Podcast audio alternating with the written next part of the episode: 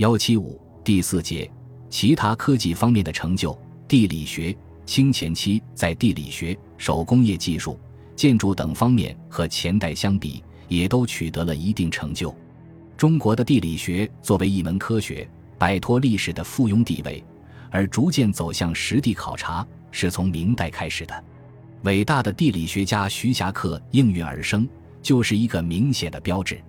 清朝建立后，继续重视实地考察。在地图测绘方面也取得了重大成就。清前期，清廷曾两次派人考察黄河源头。第一次是在康熙四十三年四月，康熙帝派遣侍卫拉希等往探黄河源头，要求务须直穷其源，凡流经等处要详细记述。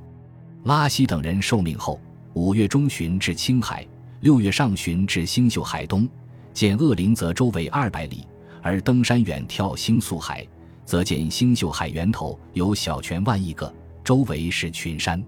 南面是古尔班图尔哈山，西边是巴尔布哈山，北边是阿克塔因七奇山。每座山下都有许多泉，三山泉流出三支河，三河东流入扎陵泽，自扎陵泽一支流入鄂陵泽，从鄂陵泽流出便是黄河。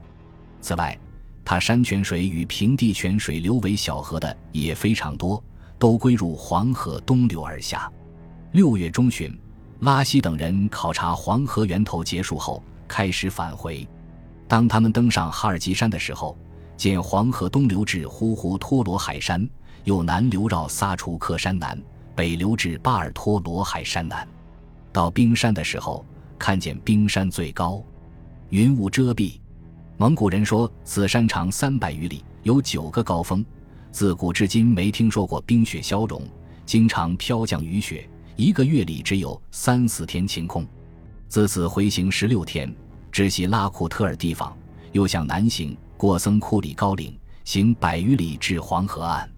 见黄河自巴尔托罗海山向东北流，与归德堡北、达喀山南，从两山峡中流入兰州。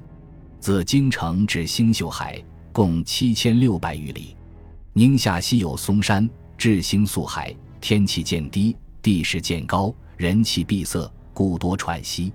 虽然拉希等人所说鄂陵泽和星宿海及黄河源头并不准确，但是这终究是清前期第一次对黄河源头的考察，他所积累的资料对以后考察黄河源头有一定参考作用。乾隆四十七年春。因河南省青龙岗万口合龙未成，乾隆帝派乾清门侍卫阿弥达前往青海探查黄河源头，这是清前期对黄河源头的第二次考察。阿弥达考察结束，返回复命，并据按定南真会图据说承揽。阿弥达在奏书中说：“星宿海西南有一条河，蒙古语名阿勒坦郭勒，即黄金河，此河实系黄河上源。”其水色黄，回流三百余里，穿入星宿海，自此河流至贵德堡，水色金黄，始名黄河。在阿勒坦郭勒西有巨石高数丈，名阿勒坦嘎达素齐老，蒙古语即黄金北极星石，其崖壁黄赤色，壁上为天池，池中流泉喷涌，分为百道，全是金色，入黄金河，此则真黄河上源。乾隆帝览奏后。认为所奏河源非常明晰，纠正了康熙四十三年施维拉西关于河源及鄂陵泽和星宿海的说法。乾隆帝还御史编辑《河源纪略》一书，把御制河源诗文关于卷端，凡蒙古地名人名义对汉音的，均照改订正史，详细校正无讹，颁布刊刻，并录入《四库全书》，以昭传信。乾隆四十九年七月，《河源纪略》编成。共三十六卷，绘图列表、考古证金、杂录沿河所见风俗、物产、古迹、轶事。不过，该书以星宿海西南阿勒坦嘎达素其老上之天池为黄河源，仍然有误。清前期是我国历史发展的重要时期，特别是康熙至乾隆年间，政治稳定，经济繁荣，史称康乾盛世。适应生产力的发展。特别是治理黄河的需要，考察黄河源头便提到了议事日程。康熙和乾隆年间两次探查黄河源头，从一个侧面反映了地理学的发展和生产发展的密切关系。不仅如此，康熙和乾隆朝还大规模测绘全国地图，这更表明地理学在清代前期确实发展到了一个新阶段。清代前期，适应多民族统一国家的巩固与发展，地图测绘取得了巨大成就。西方传教士来到中国，带来了西方的地理知识和采用经纬度的测绘方法。康熙皇帝对此十分重视，他在出征和出巡过程中，常令传教士随行，以测量各地的地形、距离与经纬度。康熙四十七年，全国统一已经巩固，政治局面日益安定，清政府便开始了全国地图大规模的测绘工作。参加者有西方传教士白晋、雷孝思、杜德美，中国学者明安图、何国宗等人。这次测绘工作采用了当时世界上最先进的经纬度测绘法，测定纬度采用太阳五正高弧定纬度法，在冬至日测太阳的垂角，以推算纬度，以北极星出地高度为标准；测定经度采用月食观察法。在不同地点观察月食时差计算，以北京为中线，分东经和西经。